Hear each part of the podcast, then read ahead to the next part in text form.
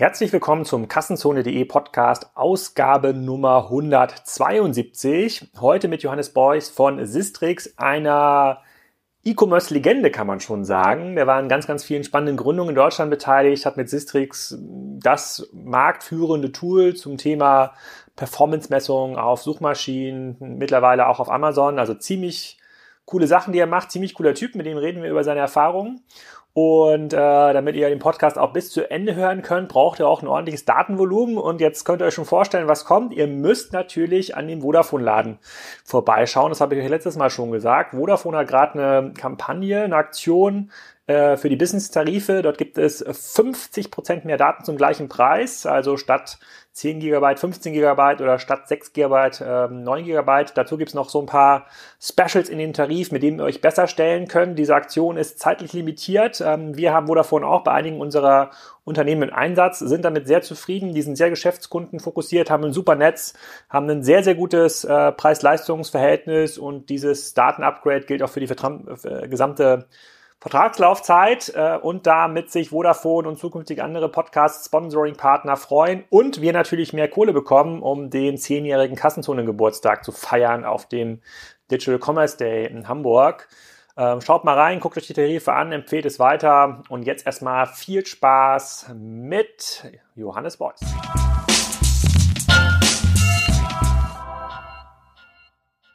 Hallo Johannes, willkommen zum Kassenzone.de Podcast. Lange erwartet zum Thema SEO und eigentlich äh, Sistrix im Konkreten. Sag doch mal für die, die Sistrix nicht kennen, wer du bist und was du machst. Ja, hallo, herzlich willkommen ähm, bei uns hier im Sistrix-Büro und vielen Dank, dass ich mal dabei sein darf.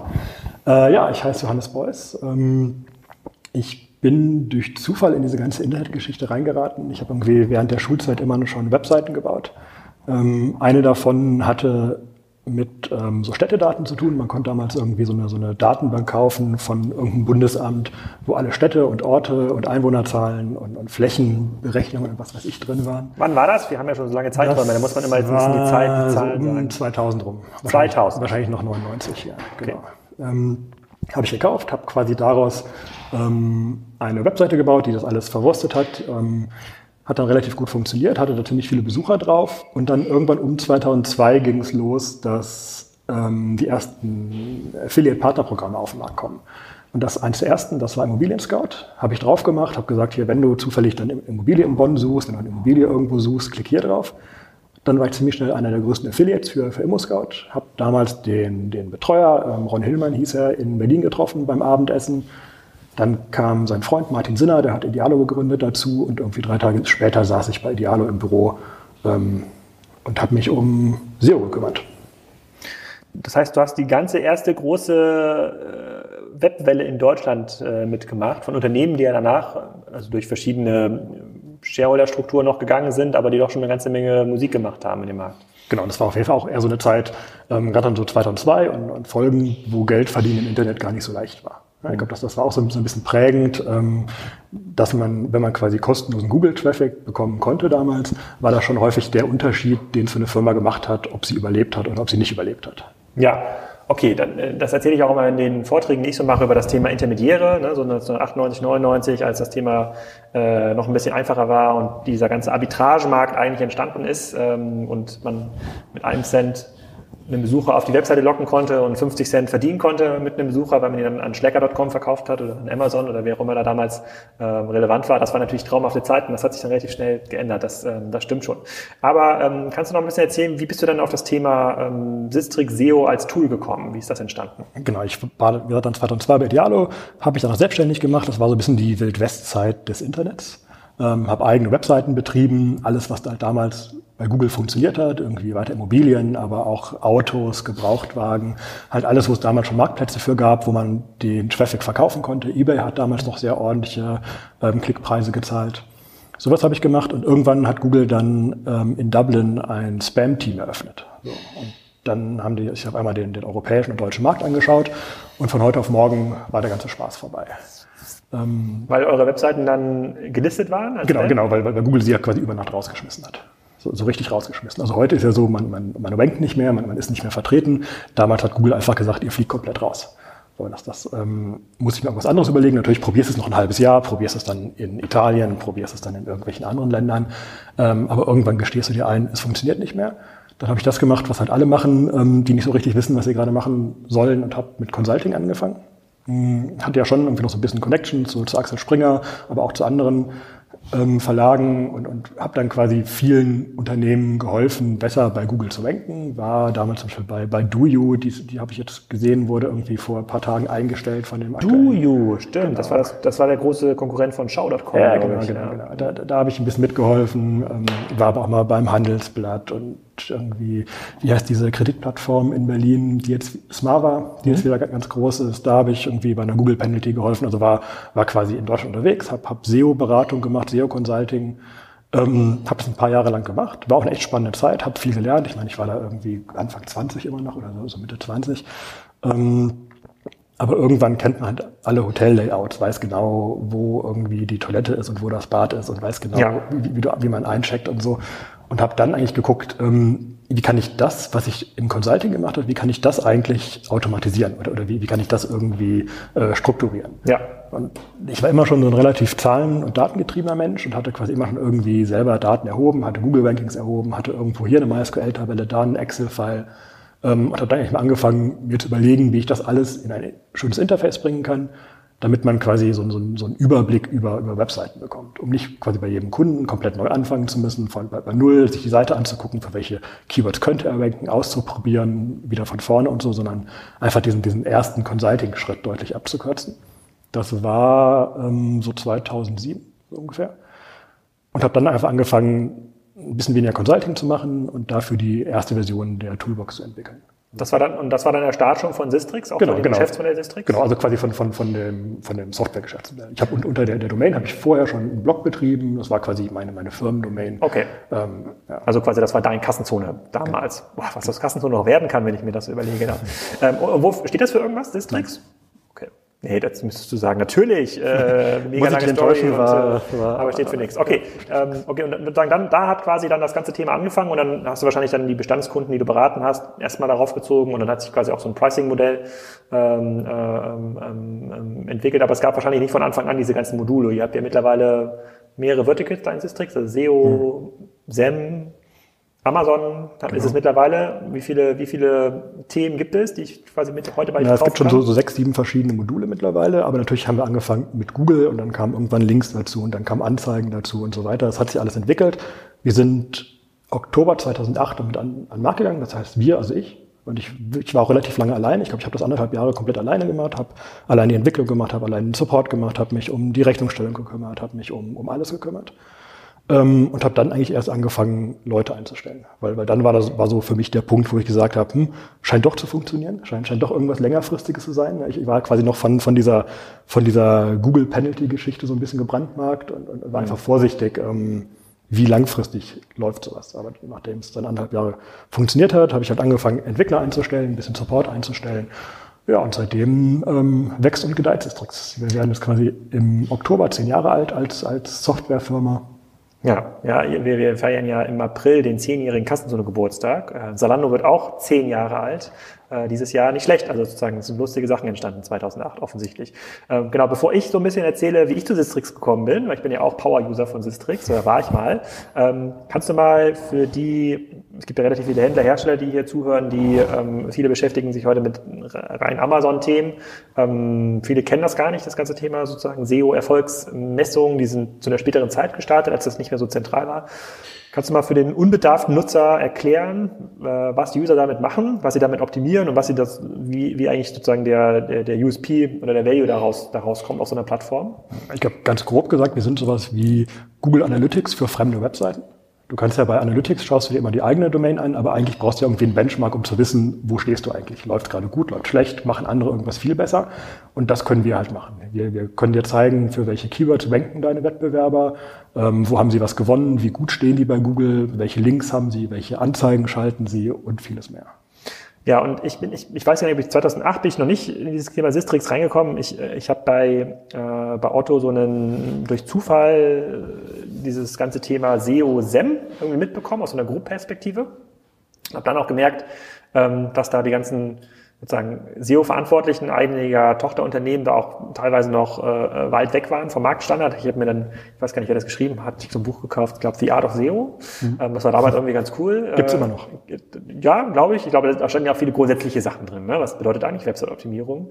Und bin auch irgendwann auf das Sistrix-Tool gekommen, um herauszufinden, wie stehen wir, was, wie abhängig ist eigentlich so ein Otto.de oder so ein Bauer von, äh, äh von, ähm, von, von Google Traffic. Und ihr hattet damals schon den, den Sichtbarkeitsindex entwickelt, bei dem man sich zumindest relativ zu seinem Wettbewerb schon gut, gut überlegen kann, wo steht man. Das ist so ein Punktewert. Ähm, keine Ahnung, Wikipedia hat wahrscheinlich so 10.000 plus x Punkte.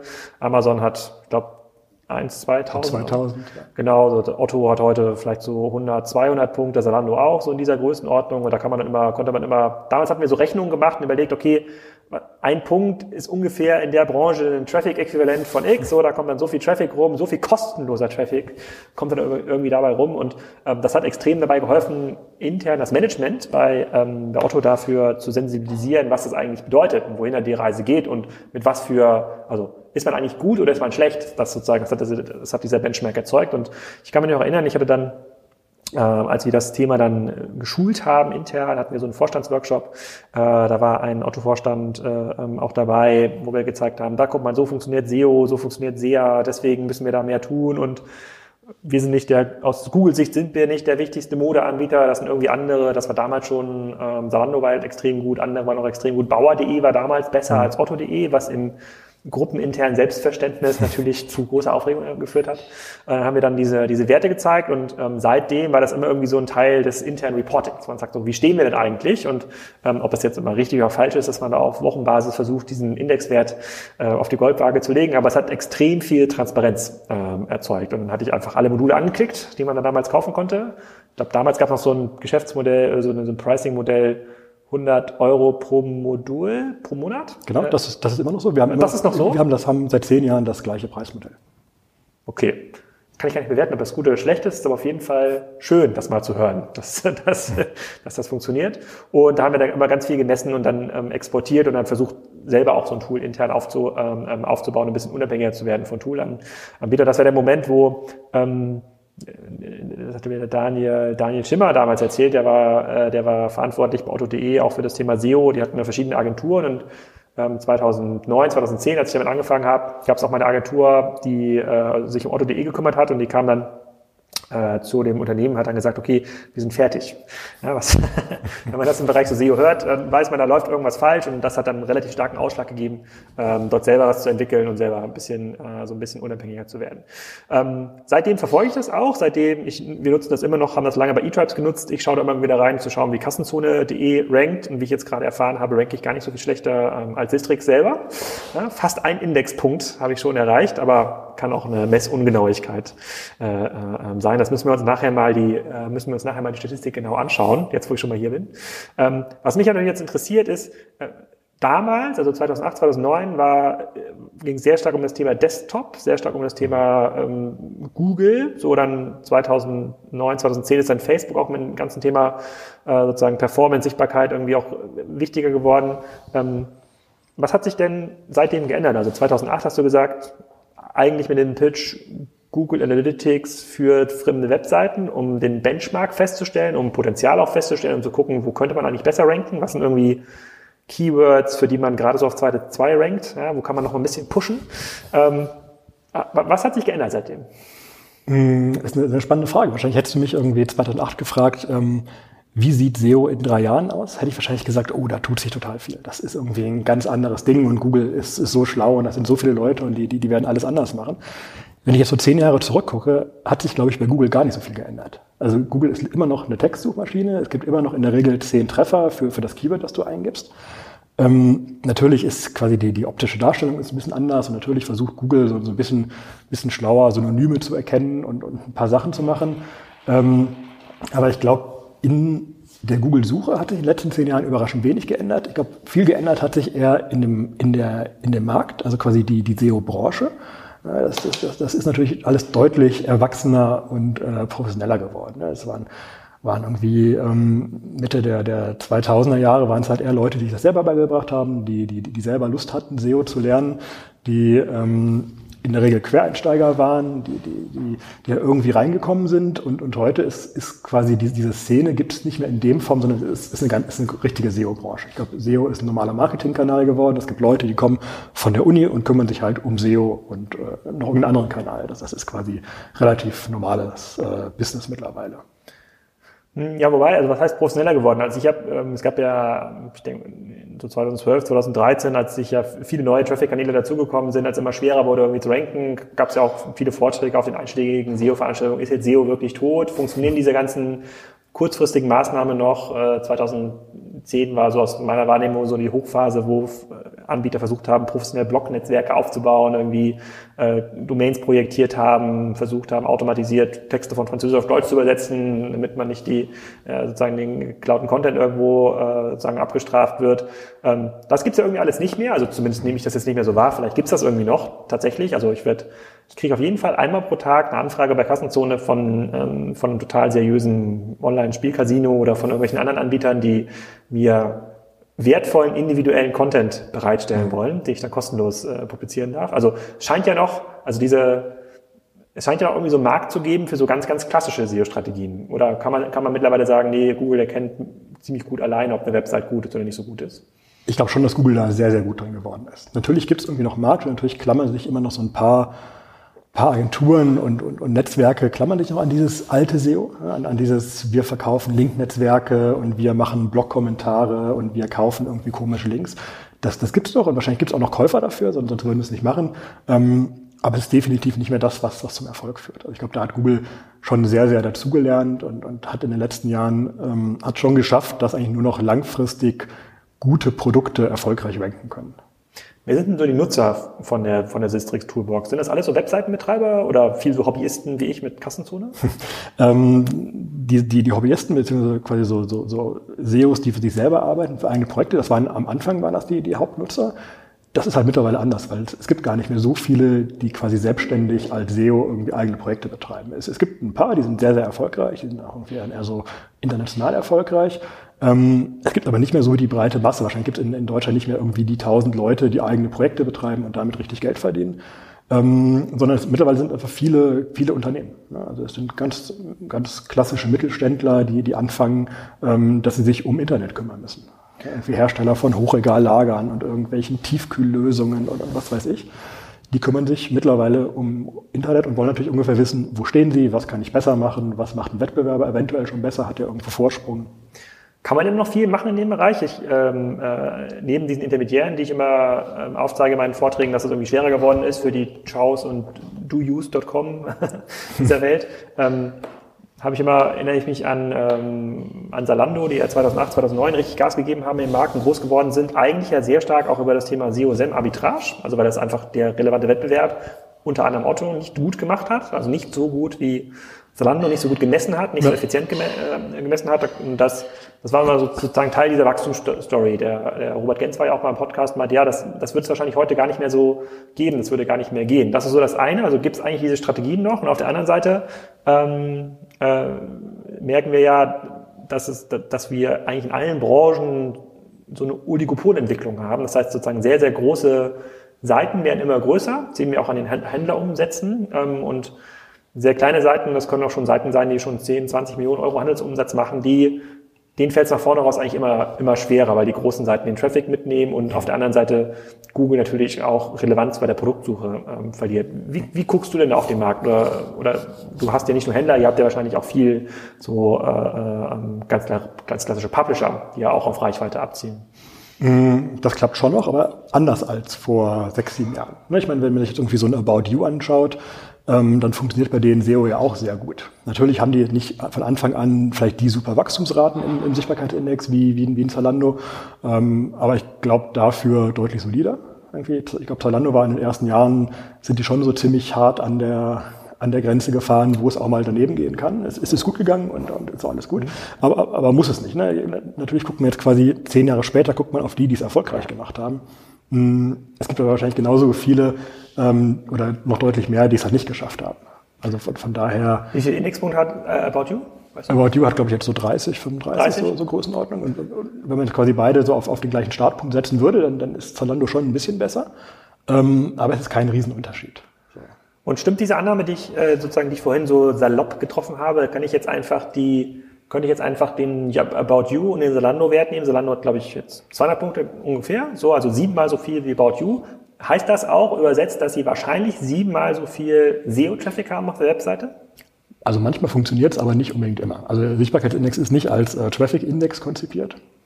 Das heißt, wir haben halt auch keine ähm, kein, keine Wetterabhängigkeit zum Beispiel drin. Wir haben keine Saisonalität drin und so weiter. Das, das, das ist alles systembedingt gewollt. Ne? Du, du willst quasi, wenn du deinen SEO-Erfolg messen willst, willst du dir nicht davon abhängig machen, ob's, ob draußen die Sonne scheint und alle im Freibad sind oder ob gerade irgendwie äh, Schnee liegt oder keine Ahnung was. Also es, es ist quasi, es gibt keine direkte Verbindung zum, zum Traffic, aber häufig gibt es schon irgendwie gewisse Zusammenhänge. Okay, aber also grundsätzlich sozusagen der Zusammenhang ist schon da. Also sozusagen die Korrelation ist nicht eins, aber grundsätzlich, grundsätzlich sieht, sieht man es auf jeden Fall in ähnlichen Branchen sieht man es ja. Ja, okay. Und, und, und ähm, aber also du sagst, es geht schon, aber du hast jetzt About You als äh, Beispiel genannt. So About You ist ja, wenn wir jetzt mal auf die anderen Händler gucken, ist ja stark finanziert, kommt mit einem großen Team, hat irgendwie einen mega Startvorsprung. Wenn ich jetzt an ich denke mal an angelshop24.com, ich weiß nicht, ob das gibt, hm. äh, äh wenn der jetzt irgendwie startet ähm, oder jetzt schon im Markt ist und mit so einem Wert von irgendwie 0,3, 0,5 irgendwie in seiner Szene da unterwegs ist.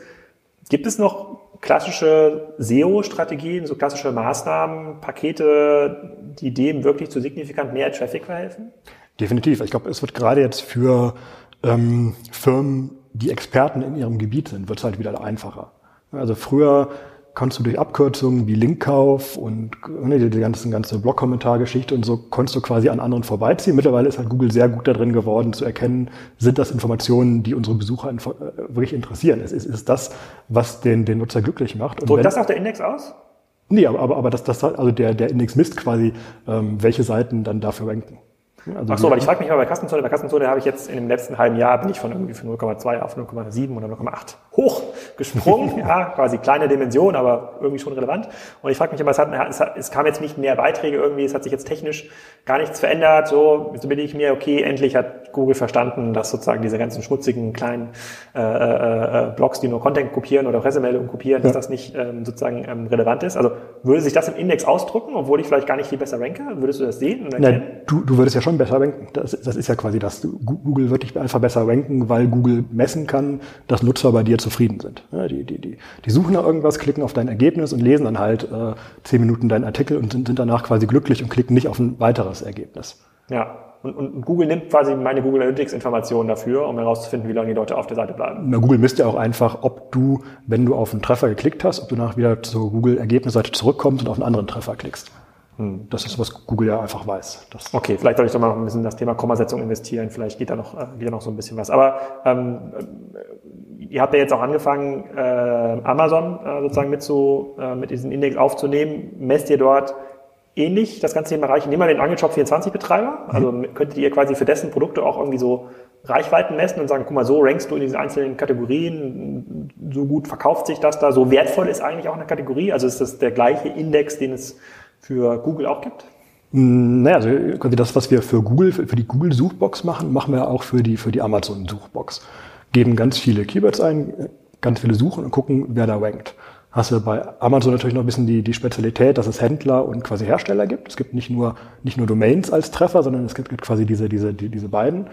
Ähm, aber das können wir dir schon zeigen, bei wem es gut läuft und bei wem es nicht gut läuft.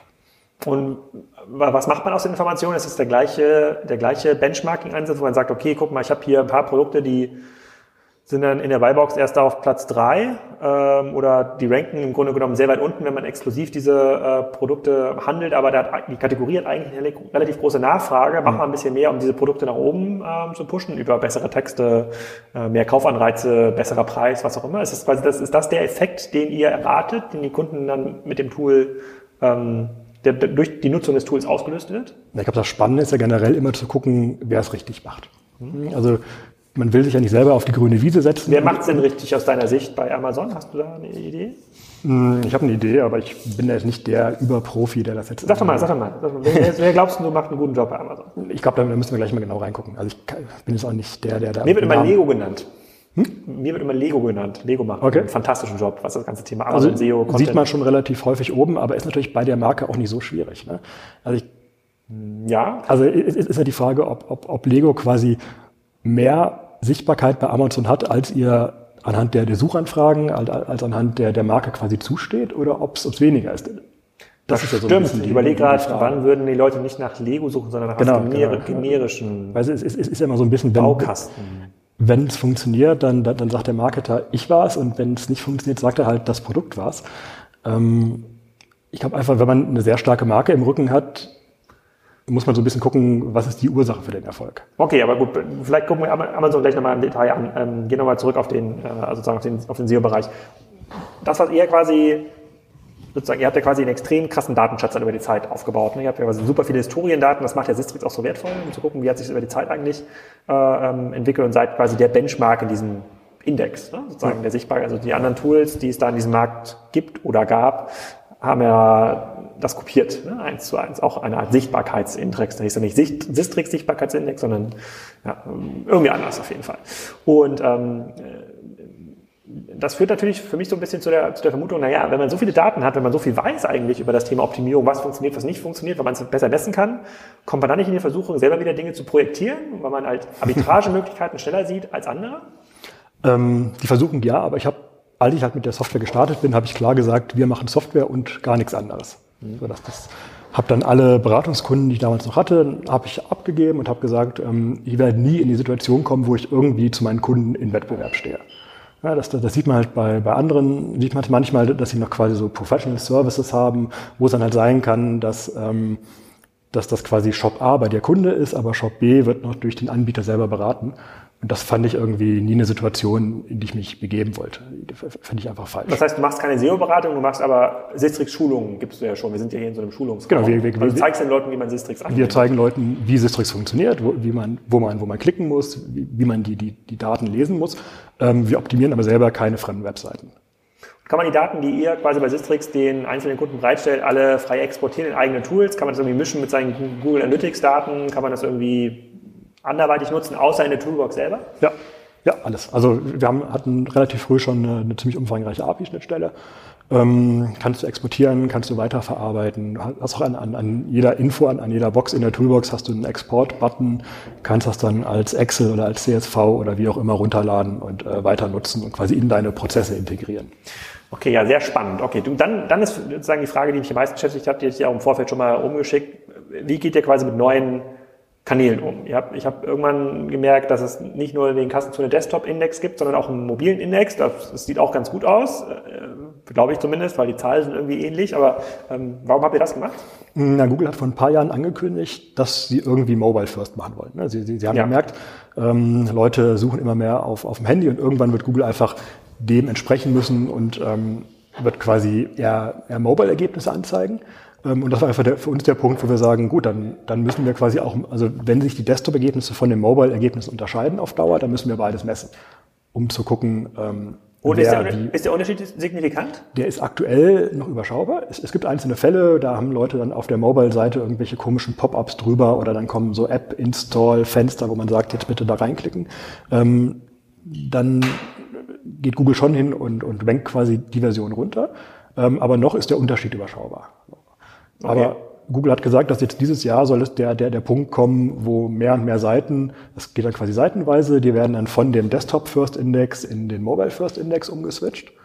Ähm, und dann werden sich Unterschiede zeigen. Ja, natürlich, weil gerade in den letzten 10, 15 Jahren hat ja fast jeder irgendeine eigene Implementierung von, von Mobile versucht hinzukriegen. Es gibt irgendwelche Proxy-Lösungen, es ja. gibt diese ganzen M-Punkt noch was Lösungen. Ja. Es, es, es, Besser als äh, Punkt WOP.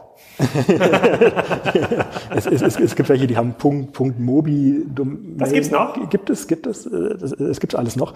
Und, und jetzt ist natürlich für Google eine Riesenherausforderung, ähm, das wieder zusammenzukriegen. Google sagt natürlich, ähm, im optimalen Universum hätten wir ganz gerne, dass alles responsive ist, dass alles unter der gleichen URL erreichbar ist und einfach nur auf die Bildschirmgröße angepasst wird und, und, und wir rendern das dann für euch entsprechend. Äh, das ist aber natürlich nicht der Markt, wie, wie, es, funktioniert. Und jetzt muss Google gucken, dass die verschiedenen Versionen, die, die, die verschiedenen Varianten, die unter unterschiedlichen URLs da draußen erreichbar sind, dass Google die wieder zusammenmercht. Ähm, und dann im entsprechenden Index anzeigt, was tendenziell zu Chaos führen wird. Okay, also weil beim Desktop versus Mobile kann ich noch verstehen, das sind wahrscheinlich ähnliche Tools und und auch Werkzeuge, die ihr nutzt, um diesen, um das irgendwie zu messen. Man muss irgendwie nochmal zwei Festplatten mehr reinschieben dann im, im, Rechenzentrum, damit das auch irgendwie abgespeichert wird. Aber wie gehst du denn um quasi in den ganz neuen Kanälen, die entstehen? So Voice war jetzt irgendwie das Thema 2017, was neu entstanden ist. Ähm, dort, klar, ist Amazon halt sehr, sehr prägnant auf dem ganzen Thema Produkt, äh, Produktsuche und auf Deutsch funktioniert es noch lange nicht so gut wie auf Englisch, aber ja, kannst du dir denn vorstellen, dass du dann sozusagen Stimmenimitator hast, der so die klassischen Voice-Suchanfragen gegen Alexa und gegen Google hält und dann mit abzeichnet, was da eigentlich gesagt wird? Was ziemlich interessant wäre aus meiner Sicht übrigens. Klar, also ich glaube, glaub, sobald wir halt sehen, dass ein Kanal messbar funktioniert. Ja, also ähm, ich bin selber von dieser Voice-Geschichte noch nicht so überzeugt. Wir, haben zu Hause irgendwie eine Alexa und meistens sagt das Ding, ich weiß nicht, was du von mir willst. So, also ja, wir nutzen es auch nur noch zum Hörspiel abspielen ja, genau, im Kinderzimmer. Genau. Ja, genau, genau. Das ist bei uns jetzt auch der, der, der irgendwie, irgendwie Alexa-Spiele Conny funktioniert. Ähm, aber sobald man so ein bisschen komplexere Fragen hat, äh, streckt sie alle Viere von sich und sagt, ich habe keine Ahnung, was du eigentlich von mir willst. Mhm. Ähm, von daher, ich glaube, es ist noch so ein bisschen Zeit, bis wir da zu anderen Interfaces kommen. Jetzt gibt's ja die, die Version mit dem Display wieder, die ich schon mhm. ein bisschen besser verstehen kann, aber, aber, aber da bist du schon wieder relativ nah an, an klassischen Suchergebnissen dran. Wenn, wenn, ja. wenn, wenn du quasi nur die Suche einsprichst und die Ergebnisse als, ähm, als, als quasi Webseite bekommst, dann auf dem, auf dem Alexa-Display, dann, dann sind wir gar nicht mehr so weit weg von einem von, von der normalen Suche. Das stimmt, das stimmt bei Alexa, aber wie ist das mit Google? Hast du so ein, hast du so ein Google Dot auch zu Hause? Ähm, wir haben hier einen im Büro und das Ding ist gefühlt nicht besser als die Alexa. Also es, es, es kann hm. irgendwie Tierstimmen machen. Da hatten wir alle viel Spaß dran. Die Witze sind genauso schlecht? Ja, genau. Also ich, ich sehe einfach noch nicht, dass es so richtig funktioniert. Also Leute okay. nutzen es, um irgendwie Telefonanrufe zu machen. Leute nutzen es, um die, so, so Wetterinformationen ist, glaube ich, was, was funktioniert.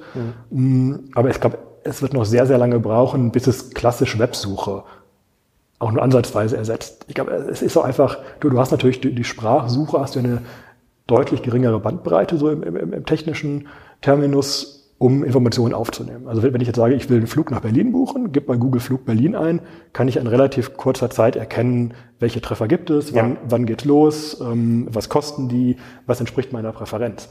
Äh, bevor so eine Alexa das jetzt alles vorliest, ähm, gehe ich lieber an, an nächsten Laptop oder an den nächsten Computer und gucke mir das da an. Ja, oder an das neue Dis mit dem Display. Wobei da genau. finde ich das Thema ja, genau. Produktdesign da ist ein bisschen zu viel MVP sozusagen Modus drin, drin, drin gewesen. Vielleicht gab es noch irgendwelche Altgeräte, wo sie einfach dann die Software rein, äh, reingesteckt hat von einem anderen, äh, von einem anderen Hersteller. Okay, das heißt, für, du misst heute Desktop, Mobile und Amazon. Das sind eigentlich die Kanäle, die sozusagen den meisten Aufwand verursachen bei euch. In, genau, in das, also wie gesagt, wir kommen ja aus, aus der Google-Ecke. Wir machen halt Desktop schon, schon seit irgendwie jetzt über zehn Jahren.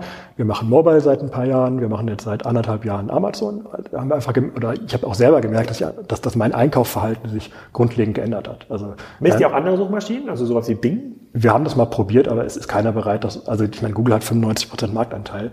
Ähm, tendenziell sind die Kosten für jede weitere Suchmaschine ungefähr gleich. Und quasi für drei Prozent Bing Marktanteil die gleichen Kosten zu verursachen wie Google, das äh, zahlt auf Dauer keiner. Hm. Du kannst es quasi individuell bei uns buchen. Also wenn, wenn du sagst, ich habe ein eigenes Keyword-Set, ich habe hier irgendwie meine 500 Keywords, die will ich bei Bing in Russland unbedingt untersuchen lassen, machen wir. Aber es ist kein, kein Massenphänomen. Okay, das muss ich mal, das bezahle ich ja doch mal extra bei euch. Das muss er noch extra bezahlen, genau. Hm, okay. Das also sind aber auch quasi Daten, die wir nur für dich erheben. Okay, gut. Dann verstehe ich das. Dann quasi die Kanäle, dann gehe ich jetzt mal davon aus, dass jetzt 2008, doch, da sehe ich noch einen Kanal an eurer Wand. Instagram, was misst ihr da? Genau. Ähm, Finde ich auch ein ganz spannendes Thema. Es ist, glaube ich, ähm, ist halt das, das Schöne, dass es quasi ein öffentlicher Kanal ist. Also wir können quasi alles messen, was öffentlich ist. Wir, wir, wir können Google messen, wir können, wir könnten irgendwie YouTube messen, wir, wir können Amazon messen und wir können halt auch Instagram messen. Wir, wir können halt nicht sowas wie irgendwie WhatsApp messen, weil das ist, ist ja einfach ein geschlossenes System, da, da, da bist du, da kann man quasi von außen nicht irgendwie drauf gucken. Mhm. Ähm, und Instagram fand ich einfach ganz spannend, wie ähm, Discovery da funktioniert. Also Leute, also es, gibt zwar oben eine Suchleiste, die funktioniert aber nicht in diesem klassischen Google-Sinn, dass, dass man frei irgendwie Keywords eingibt, sondern halt über irgendwie ähm, über über diese diese Tags und über die ähm, Accountnamen sucht man da mehr. Ähm, und das können wir dann auch messen. Ja, also die Leute können auf jeden Fall Supergraph suchen. Da geht eine ganze Menge auf dem Instagram-Profil. Kann ich mir empfehlen. okay, also das sind quasi, der, okay, das, das messt ihr, verstehe ich. Da muss ich mir erstmal keine Gedanken machen über sozusagen meinen Voice-Index von, äh, von Kassenzone. Wir müssen aber gleich nochmal im Detail besprechen, wie ich die, den ersten Indexpunkt überspringe. Vielleicht gibt's da, kann, kann man das irgendwie kaufen bei euch. Ähm, ähm, dann ist aber ein anderes großes Thema, was wir auch immer wieder diskutieren, ist ein SEO-Umfeld. Und da hatte mal ähm, Dennis Kallehoff, äh, äh der bei Shopping24 ähm, arbeitet, mal eine, eine Position, eine Gegenposition Position auch beschrieben. Ähm, für mich ist das ganze Thema Produktsuchmaschine, also mhm. oder auch ähm, ja oder Produktkataloge und Do Use Ciao gehört irgendwie für mich dazu. Ähm, die haben ja im Wesentlichen genau davon profitiert, wo du auch 2000 Mal profitiert hast. Du hast, du hast quasi relativ viel Content aufgebaut, hast dann auch einen gewissen Trust gehabt auf diesen Content, bist dann für das Thema Hundefutter oder was auch immer, Kaffeekapseln, ähm, hast dann gut gerankt, konntest das gut vergleichen, hast irgendwie gut dargestellt und konntest den Traffic weiterverkaufen. So. Dieses Geschäftsmodell, das ist, aus meiner Sicht vorbei, ähm, gar nicht technisch, sondern der Nutzer braucht es nicht mehr, in der Regel dank Amazon, weil dort eigentlich, der glaubt halt, dass Amazon alle, alle Produkte hat, die es irgendwie gibt, dass das auch der marktführende Preis ist, so im Wesentlichen, vielleicht mal ein Euro teurer oder sowas, aber da schon irgendwie alles drin. Und damit fällt für mich dieses Modell der Produktsuchmaschinen zusammen. Und mein Beweis dafür ist, ja, ich sage, okay, sogar Idealo, sozusagen der, der, der große Elefant im Raum, ist gezwungen, sein Modell ein Stückchen zu vertikalisieren, also diese Marktplatzsystematik aufzubauen. Ob das jetzt funktioniert oder nicht, kann ich gar nicht bewerten. Dazu haben wir demnächst auch nochmal einen einzelnen, ähm, einzelnen Podcast. Ähm, und das ist für mich so, eigentlich der letzte, der, der letzte Meilenstein, und zu sagen, ist, naja, nach vorne hin, also über neue Produktsuchmaschinen, jetzt über eine neue Kategorie, Möbel oder Office-Zubehör, whatever, muss man sich gar keine Gedanken mehr machen, wenn sogar die alten großen Produktsuchmaschinen in ihren Bereichen massiv in die Bredouille kommen. Sodass in Kürze zusammengefasst meine Sicht als naiver Marktbeobachter. Da wäre ich jetzt mal interessant, ob du das auch so siehst. Mm, ich glaube auch, dass quasi das große Wachstum wie jetzt die letzten zehn Jahre wird man nicht mehr sehen. Das ist, ist klar. Und ähm, Was für ein Wachstum gab es in den letzten zehn Jahren? Also um wie viel, sagen wir mal, hier ist eine Kurve, geht ja von 2008 bis 2018, ja? Wenn wir mal in Indexpunkten rechnen, wo lag denn Idealo 2008, wo liegt es 2018? Ja, wahrscheinlich muss man darüber noch weiter zurückgehen. Wahrscheinlich muss man, muss man bei den Produktsuchmaschinen eher irgendwie 95 anfangen oder okay. 98 oder 99 und dann gab es natürlich in den Jahren schon ein ziemliches Wachstum. Was aber auch daran lag, dass die Händler es halt selber nicht hinbekommen haben. Also die, die, die Händler haben es nicht hinbekommen, ordentliche Shops zu bauen, die Google verstanden hat, wo die Produkte gut erklärt wurden und so weiter. Ähm, was halt die Produktsuchmaschinen dann für sie gemacht haben und, und für sie gut gerankt haben und ich glaube damals auch einen ordentlichen Mehrwert geliefert haben. Ich sehe es auch so, dass es, ähm, dass man mittlerweile einfach zu, zu, zu Amazon geht, dass, dass man dem, dem Preis vertraut, dass, dass man sagt, okay, es wird schon irgendwie ungefähr passen. Ähm, und dass man natürlich auch die, die, die, die ganze Einfachheit des Amazon-Prozesses liebt. Also du, du, klickst drauf und es ist ein Tag später da und wenn es dir nicht gefällt, dann wird es ohne Theater zurückgenommen. Das, das ist bei den meisten Shops halt nicht so. Mhm. Also ich, ich sehe das schon so, ähm, aber letztendlich glaube ich halt, dass diese Produktsuchmaschinen, die haben haben halt in der Vergangenheit quasi von, von, davon gelebt, dass sie SEO besser können. Jetzt muss man halt schauen, ob sie es hinkriegen, andere Prozesse gut hinzukriegen. Also ähm, die, ob sie diesen, dieses ganze Mobile-Thema besser hinkriegen als die Shops, ob sie, ob sie so CRM-Geschichten besser hinkriegen als die Shops, ob sie, ob sie sowas irgendwie besser machen, das wird sich zeigen. Und, und deswegen ist wahrscheinlich auch wichtig, dass ein Idealo ähm, Richtung Marktplatz geht, um, da, um das überhaupt zu können. Ja, aber ja, gebe ich dir recht. Aber das das drückt sie halt so ein bisschen Richtung Amazon. Und ähm, wenn du jetzt sagst, CN, das Thema Loyalty, irgendwie Kundenaktivierung ist ja, liegt ja total nahe. Das hat aber mit den bestehenden Kompetenzen, die Dialo seit 19, wann ist Dialo gegründet worden? Dann 2001 dann auch? Nö, ich glaube früher wahrscheinlich. Früher. Auch 19, aber das hat mit den Kompetenzen, die sie bisher aufgebaut haben, halt gar nicht so viel zu tun. Das ist halt wie ein neues, richtig neues Geschäftsmodell.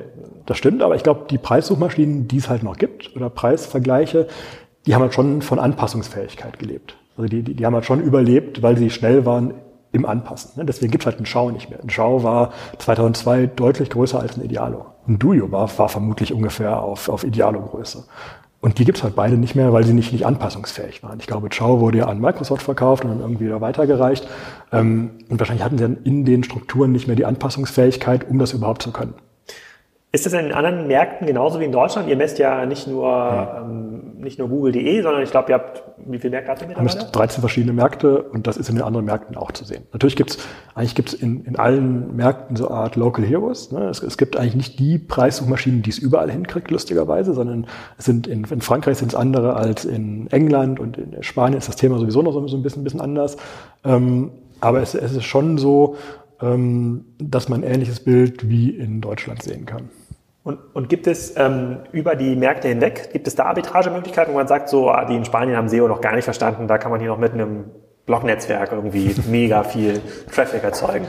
Mm, also ich sehe schon so, dass Deutschland ziemlich weit ist in dieser SEO-Entwicklung. Ich glaube, wir sind, wir sind technisch sehr, sehr weit. Wir sind vielleicht also quasi SEO-technisch sehr weit. Wir, wir sind wahrscheinlich SEO-Marketing oder, oder, oder SEO-textlastig noch nicht so gut wie, wie vielleicht Amerikaner, aber ich glaube, dass, dass Deutschland so in dieser in diesem SEO-Entwicklungsprozess schon sehr, sehr weit ist. Das heißt, das, was hier aktuell funktioniert, wird in anderen Märkten vermutlich irgendwann erst kommen. Ähm, liegt aber auch dran, dass manche Märkte sich langsam entwickeln. Irgendwie in Spanien gibt es, glaube ich, in Amazon erst seit vier, fünf Jahren. Äh, während wir da in Deutschland uns schon ziemlich äh, lange mit, mit rumschlagen, ist, ist das, sind die da erst vor vier, fünf Jahren so richtig gestartet. Hm, okay, ja, sehr spannend. Und dann ist mir jetzt noch eine Suchmaschine eingefallen, die auch öffentlich ist und die, äh, wo auch mittlerweile viele Produktsuchen stattfinden, das ist YouTube. Messt, messt ihr da auch irgendwas? Wer wie rankt? Da messen wir aktuell noch nichts, aber ist natürlich irgendwie auch ein naheliegendes Thema. Okay.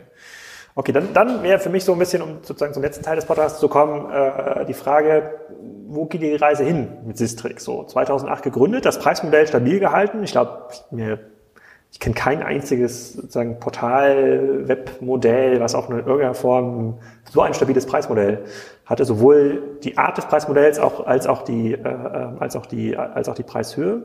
Ähm, siehst du da quasi große internationale Expansion? Gibt es bei euch auch so ein Plattformgeschäft, wo man sagt, so naja, es müssen noch irgendwie diese Suche, diese Suche und diese Suche muss noch irgendwie angedockt werden, damit das auch nach vorne hin ähm, relevant bleibt, weil die Aufgabe des SEOs sich auch verändert hat in den Unternehmen. Wie guckst du da drauf? Mm, also schon so, dass wir uns natürlich andere Länder angucken. Wir sind auch in ein paar anderen europäischen schon ganz erfolgreich. Das klappt auch alles ganz gut. Müsst ihr, ähm, müsst ihr dort vor Ort sein, dann macht das alles von hier? Wir machen das alles von hier, aber wir sind natürlich häufiger vor Ort, um mit Leuten zu reden, um, um ja. zu zeigen, was wir eigentlich machen, klar. Ähm, ich bin halt überzeugt davon, dass die Plattformen nicht wieder weggehen. Also wir, wir leben einfach in dieser Plattformwelt und man mag es sehen und, und empfinden, wie man will. Man wird halt nicht drum herum kommen. Und ich glaube, dass wir halt vielen helfen können, in diesen Plattformen bestmöglich zu funktionieren. Ja, also ich glaube, das, das haben wir quasi in der, in der Google-Plattform gezeigt. Das zeigen wir aktuell in der Amazon-Plattform und das werden wir halt auch auf, auf weiteren Plattformen zeigen können. Und ich glaube, ich fühle mich ganz, ganz wohl dabei, ähm, in diesen, in diesen Plattformen quasi zu optimieren. Könnte man das, was quasi ihr jetzt auf den äh, westlichen Plattformen macht, auch auf den, äh, West, auf den östlichen Plattformen machen, in Asien? Also das ist ja statt GAFA ist es ja der Batman, Baidu, Alibaba und Tencent. Ähm, Baidu ist ja da im Grunde auch die Suchmaschine. Gibt es so einen Sistrix für Baidu? Ähm, ich habe noch keinen gesehen. Aber würde sowas gehen technisch oder ist das nochmal ganz, ganz anspruchsvoll und ganz anders? Das würde technisch auch gehen, ist natürlich einfach ein ganz anderer Markt. Okay, also da habt ihr jetzt auch keine, keine Nachfrage von SEO-Experten. Das funktioniert eigentlich ganz genauso wie, äh, wie Google.de, dass man auch irgendwie bezahlte Werbeanzeigen hat, die dann irgendwie rechts oder über den organischen Anzeigen kommen? Ja. Ja. Okay, und bei Tencent und ähm, Alibaba finde ich es aber noch ein bisschen naheliegender, weil da ja auch ein bisschen die Frage ist, welche Hersteller gehen mit welchen Produkten eigentlich ins Ausland. In, in der Regel versuchen sie auf Tmall dann irgendwie zu, ähm, ähm, zu listen, also haben eigentlich ein ähnliches ähnliche Wissensnachfrage wie auf Amazon.com. Guckt euch das genauer an oder ist das zu weit weg oder ist das technisch das, auch ja. zu anders? Nee, das, das ist für uns noch, noch zu weit weg. Also da, okay. also da, da, seid, da, seid ihr, ähm, da seid ihr noch nicht. Okay, ihr wollt also Leuten helfen, auf Plattformen erfolg, erfolgreich zu werden. Ihr habt ja jetzt auch diesen Spruch, äh, Data you love from people you trust. Das ist relativ, ähm, relativ spannend. Also ich habe, also ich glaube, die meisten kennen euch ja über den Sichtbar mhm. Äh, Sichtbarkeitsindex, ähm, weil ja viele, die Sistrix nutzen, ähm, sind ja nur Konsumenten quasi der, der, der Reports, die laden jetzt kein eigenes Keyword-Set hoch, die sozusagen verfolgen jetzt nicht bestimmte Wettbewerber, die machen, die sehen vielleicht irgendwie einmal in der Woche, einmal im Monat so einen, äh, ähm, ähm, so einen Report. Das glaube ich ganz, das ist ein cool, das ist ein, das ist ein cooles, ähm, das ist ein cooles Asset. Ich habe die ganze Zeit darüber nachgedacht, also da muss man, glaube ich, moralisch sehr gefestigt, gefestigt sein, damit man quasi nicht in dieses äh, äh Projektierungsbusiness reinkommt. ist ja bei Amazon ganz genauso. Bei Amazon ist ja sogar noch viel, viel verlockender, weil man ja merkt so, krass, guck mal, Badehosen werden irgendwie mega oft gesucht, ist total heiß drauf, äh, keiner optimiert auf Badehosen, lass doch mal ein paar Badehosen äh, äh, äh, einkaufen. Ähm, Habt ihr Leute, die Sistrix so nutzen? Also nicht, nicht interne, sondern von denen ihr wisst, also es gibt tatsächlich so klassische SEOs, die vor zehn Jahren noch irgendwie äh, dem, im Domainhandel aktiv waren, die heute quasi genau das gleiche tun, aber nur mit Amazon-Produkten? Ja, klar. Also es gibt einfach schon einige sehr, sehr schlaue Leute, die überall ihre, ihre Nischen sehen und, und da auch kurzfristig sehr erfolgreich sind. Und die, die wird es immer geben. So, das, ist denn die, ähm, was mich noch interessieren würde bei Google, wenn wir jetzt, wir haben, wir sagen es immer so salopp, dass die Produktnachfrage ähm, sich auf Amazon verlagert, also die klassischen Produkteinstiege, könnt ihr das irgendwie nachvollziehen? Also ist quasi, ist Google ausgereizt? Also haben die eigentlich sozusagen ihren Peak schon erzeugt im Sinne von Suchanfragen, die dort pro Tag äh, ähm, ähm raufgehen, so dass wir jetzt in einem reinen Verdrängungswettbewerb angekommen sind? Könnt ihr sowas nachmessen mhm. oder sehen? Wir sehen quasi das Desktop-Suchen nur noch leicht steigen.